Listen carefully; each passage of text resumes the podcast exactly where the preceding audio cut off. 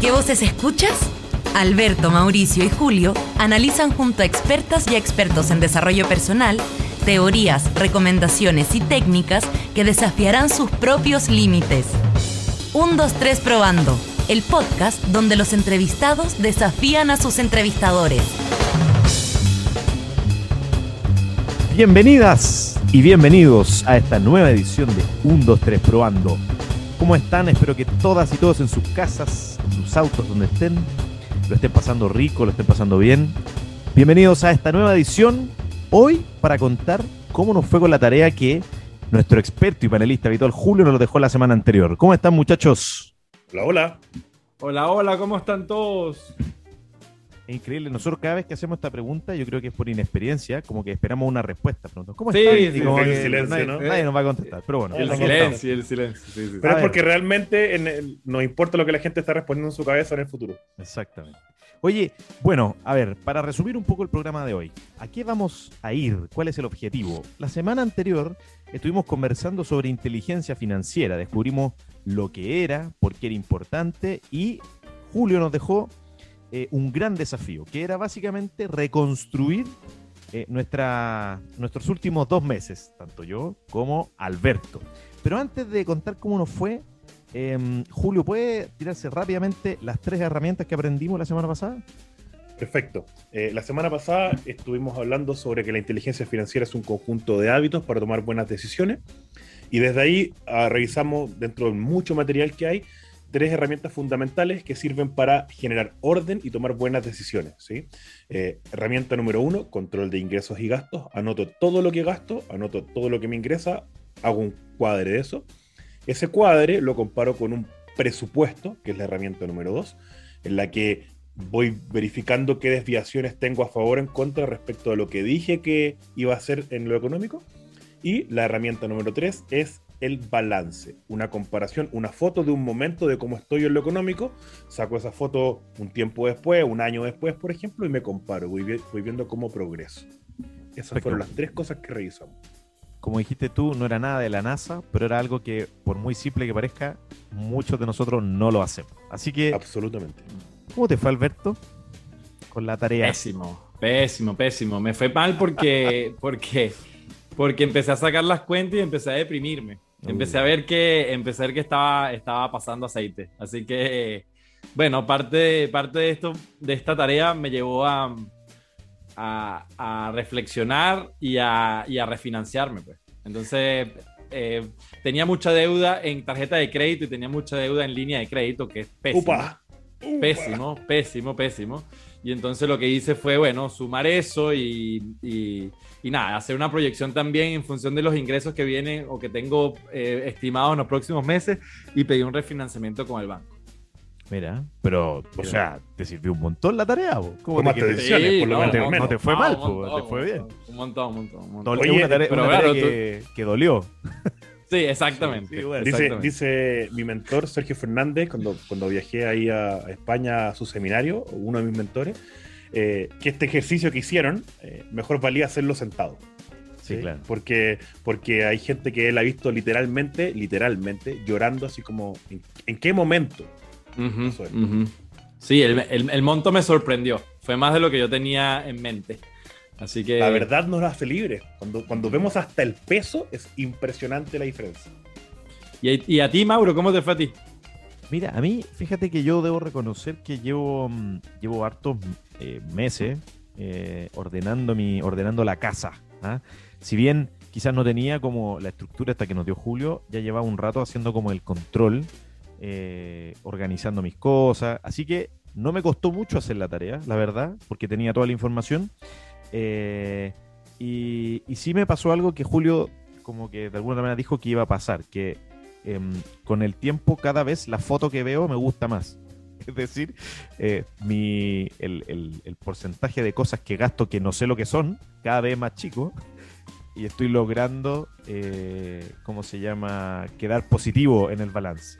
Ahora, lo que sí me costó y quedé como medio, medio mal genio es que ese, ese como esa bolsa de gato donde está el sushi que hizo llevar a Julio a gastarse como no sé cuántos miles de millones de pesos Mucho Sí, cero, mucho cero, Sí. mu- mucho sigue, sushi. sigue siendo como un porcentaje importante de mi, de mi cuentita. Y, y cuando la trato de abrir, como que, claro, hay veces que encuentro sushi. Y, y porque digo, ya, puta, esta, esta vez me compré un sushi, la semana anterior, no sé, salí con mi señora a comer.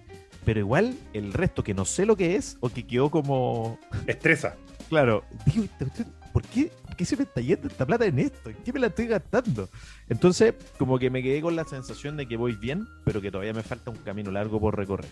Mire, te voy a ¿A, dar un a- dato. a ustedes no les pasa que, que cua- cuando tienes esa sensación, Mauro, eh, te pasas al otro extremo de agarrado? Es Eh. como, dado, dado que me lo voy a gastar en estas tonteras, ¿me entiendes? Prefiero no sacar absolutamente nada. Ah, Entonces, No, entonces de tacaño, digamos. Sí, de tacaño, porque es que yo, mira, yo, yo sé que si yo saco, no sé, 20 lucas en un cajero, en, en, en un Super 8, en un café y en el McDonald's, ¿me entiendes? Que se me atravesó, eh, se, me da la- se me da lo que saqué en el cajero. Entonces yo prefiero decir, ¿sabes qué? No saco nada del cajero. Y ah, ahí es donde me voy al otro extremo. Sí, sí. Hecho- hablar de eso, Albert. De hecho, yo también como que trato, o he tratado, punto todo una, de las cosas- una decisión que tomé hace tiempo, y ojalá no sacar plata de los cajeros, como no tener, Exacto. no tener sí. efectivo. Porque en último término, cuando, cuando, cuando llego a fin de mes o, o cuando reviso esto, que en general es como una vez a la semana, em, sé perfectamente, si no me acuerdo, reviso el banco. Entonces, y hay veces que el banco no te da toda la información, pero ponte tú dice, no sé, po, eh, Shell los dominicos. Digo, ah, me pasé a comprar un Super 8. ¿Cachai? Ajá, Eh, ajá. que Cuando sí. éramos vecinos, Mauro, que tenía N gasto en ese maldito lugar.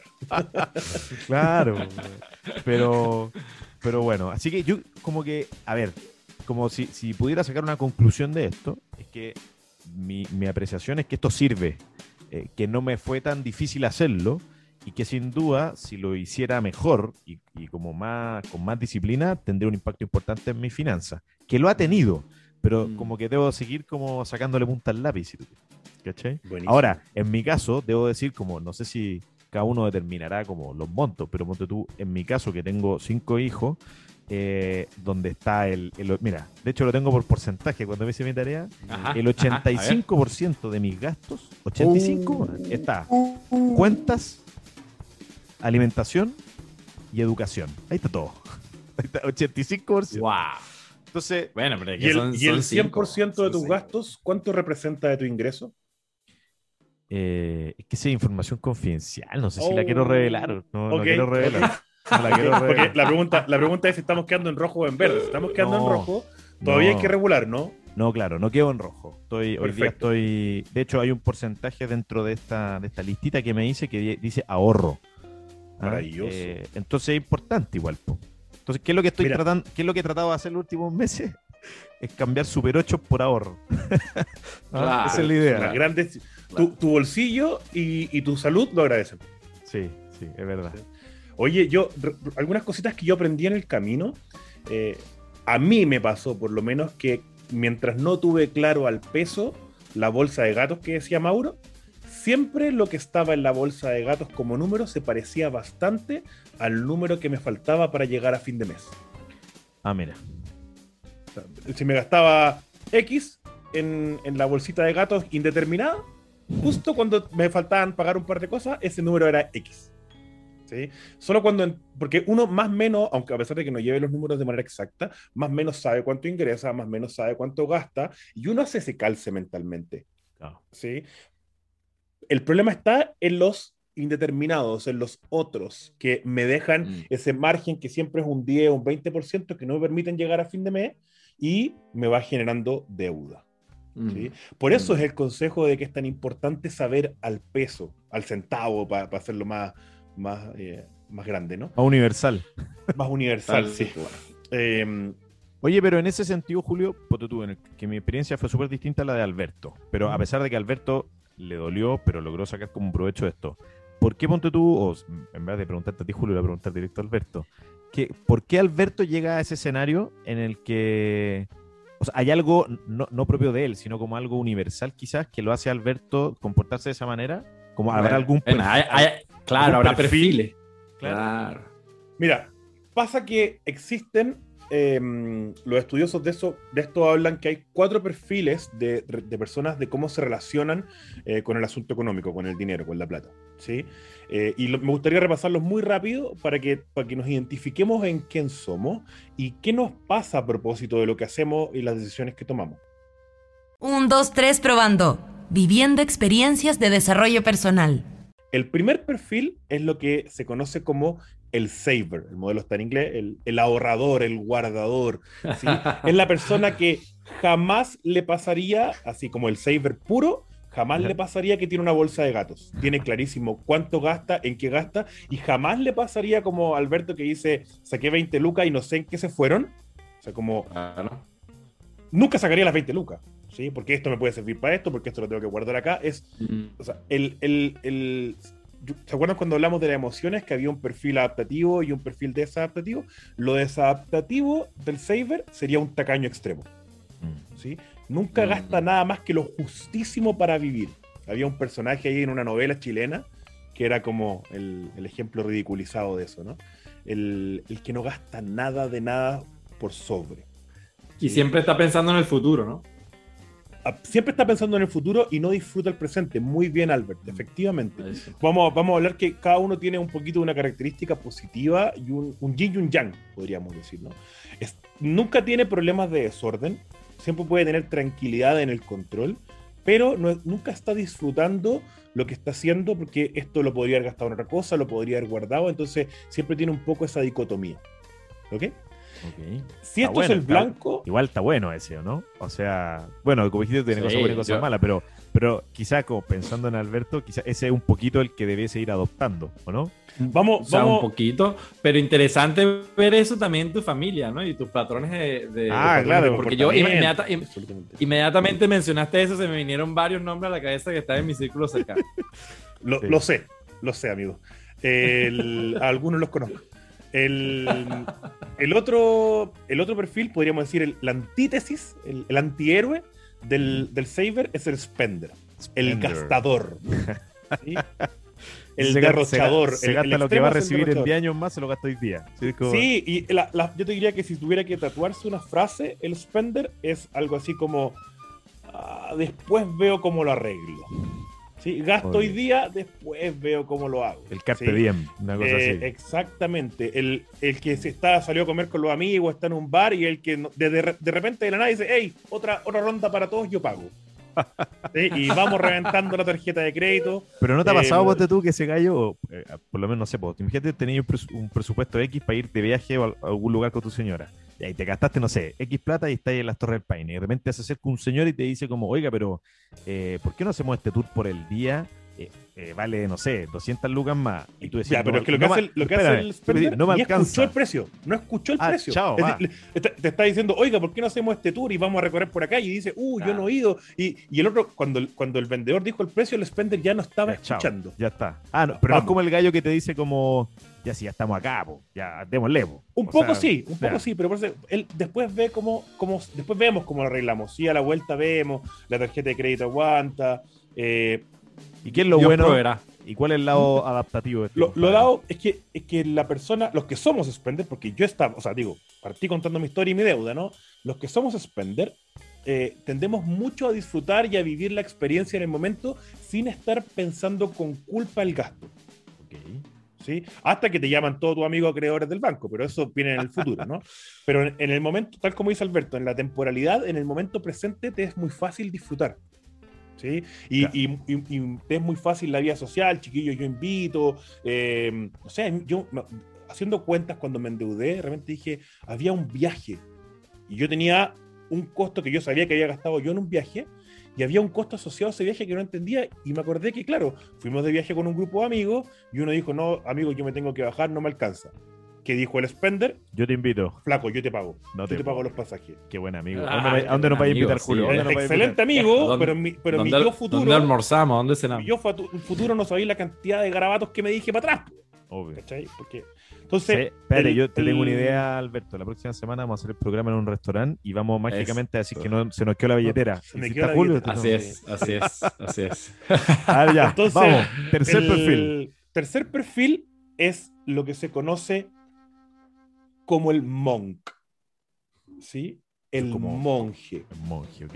El monje, ¿sí? El, es una persona a, lo que, a la que los temas de dinero le, parecen eh, banales, superfluos, que están alejados, que está por sobre los asuntos de dinero, ¿sí? No quiero, no quiero generalizar, pero yo que tengo una hermana muy artista, que toca en una orquesta, que compone música, en mi mente yo lo tiendo a relacionar un poco con, con un perfil de artista, ¿sí? De, de, de, gente que se dedica a este tipo de cosas, que los asuntos de, los, de, las planillas, de los cuadres, de los presupuestos le parecen trivialidades ridículas, innecesarias, muy por, muy por debajo de lo que hacen. Y ojo, probablemente tiene que ver un poco con el ego, pero, pero no es desde ahí, sino que tiene que ver con que les preocupan otros temas, otros asuntos. Es como una relación distante así con, mm. este tema. Sí, les preocupan las grandes causas muchas veces, eh, salvar el mundo, cambiar el mundo, eh, y lo que pasa en la casa, en, eh, las cuentas o en el refrigerador,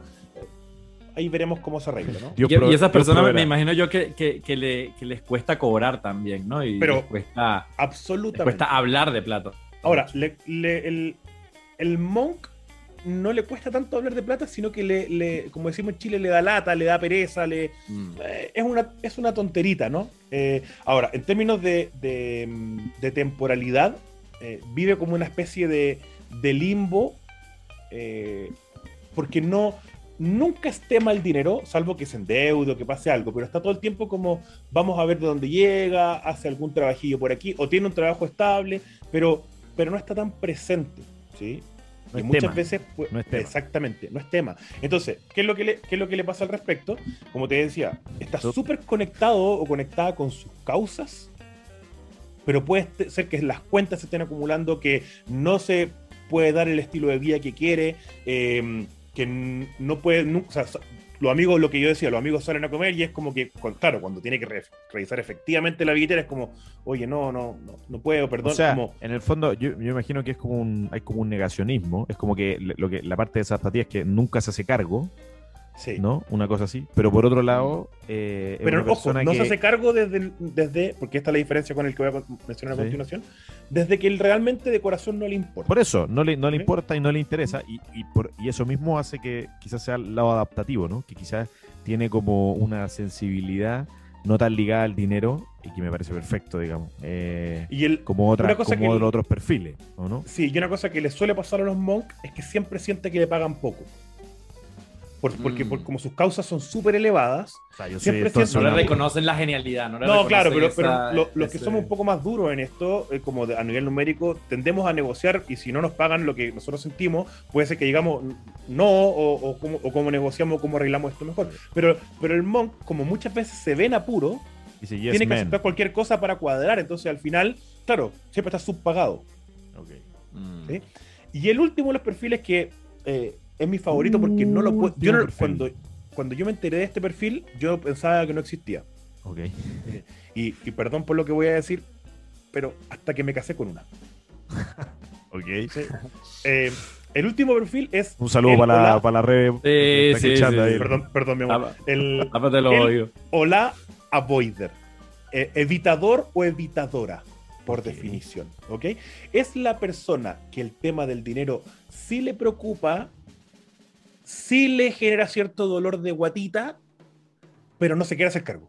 No lo quiere mirar, prefiere vivir tapándose los ojos y ojalá estirar el chicle lo más posible, lo que más se pueda sin saber, pero igual te está ahí preocupando. Ya. ¿Sí? Em, es una persona, por eso aquí fue cuando lo entendí que existía, que cuando tú le preguntas si, tiene, por ejemplo, una ingresos variable, ¿cuánto ganas al mes?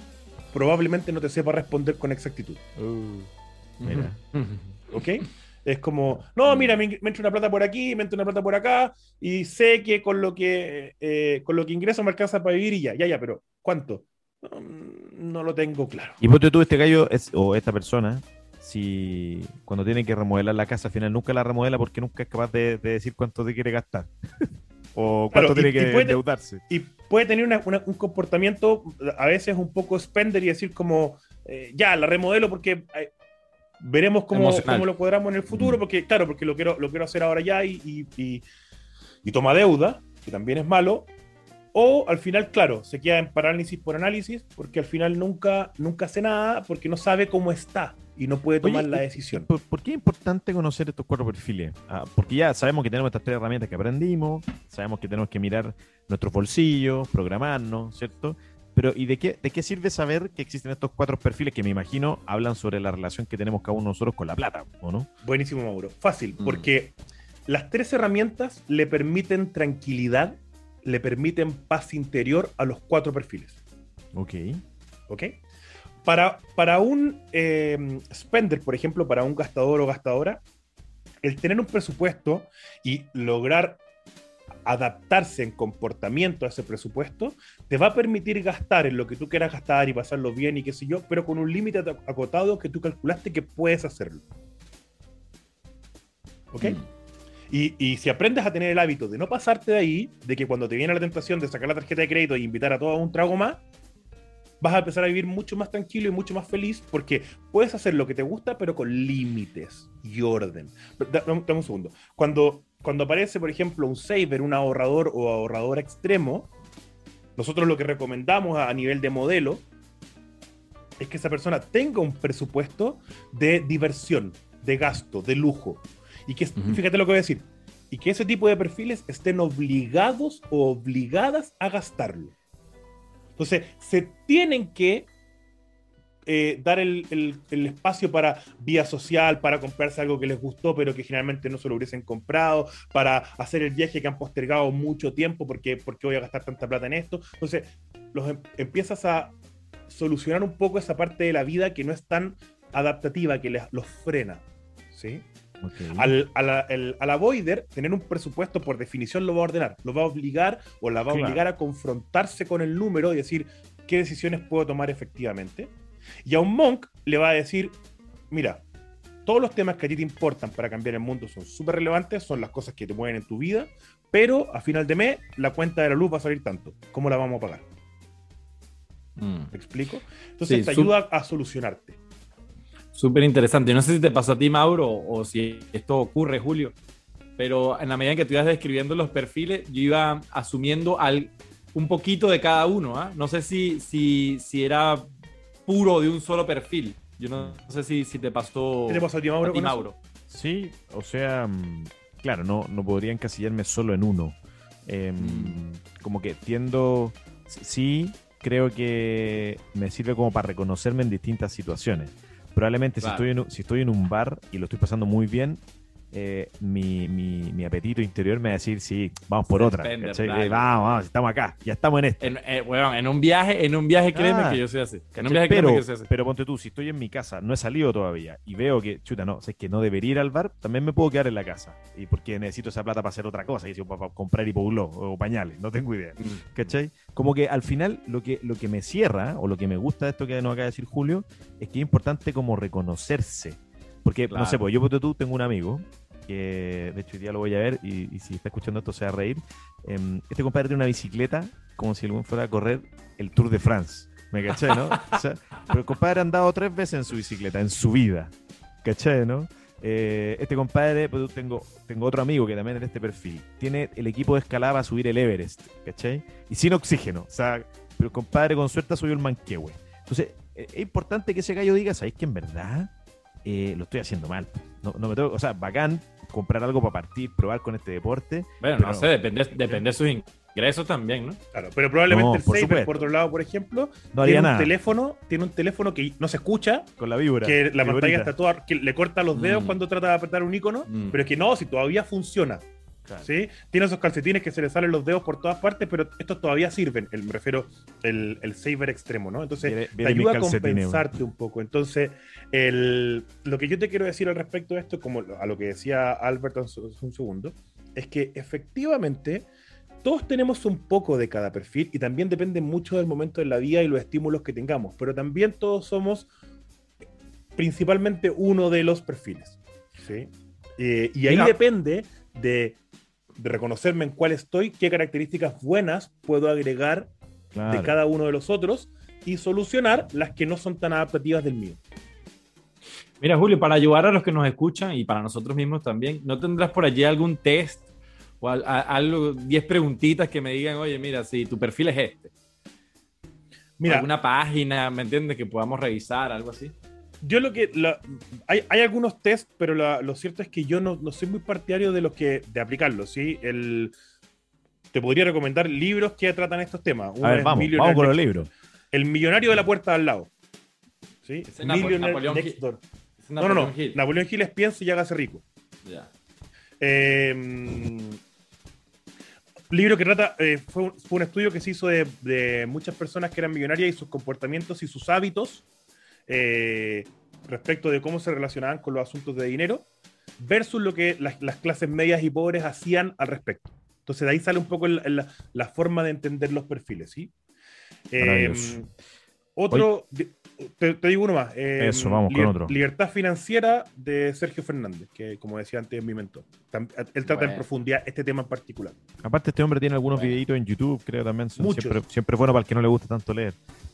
Sí. Aunque está mal que no le guste leer. Pero en fin, a ver, muchachos. Pero, so- Thomas Stanley, el autor del Millonario al lado, por si acaso. Em, agradecerles por el programa de hoy. Yo creo que, eh, por lo menos desde mi parte, me imagino que Alberto siente igual. La tarea que nos dejó Julio, sin duda que sirve un montón. O sea, queda demostrado que preocuparse de las finanzas eh, de manera inteligente eh, es fundamental. Eh, Súper interesante esto de los perfiles. Creo que hágalo usted en su casa, descúbrase dónde está usted, si es bueno para gastar, si es bueno para ahorrar.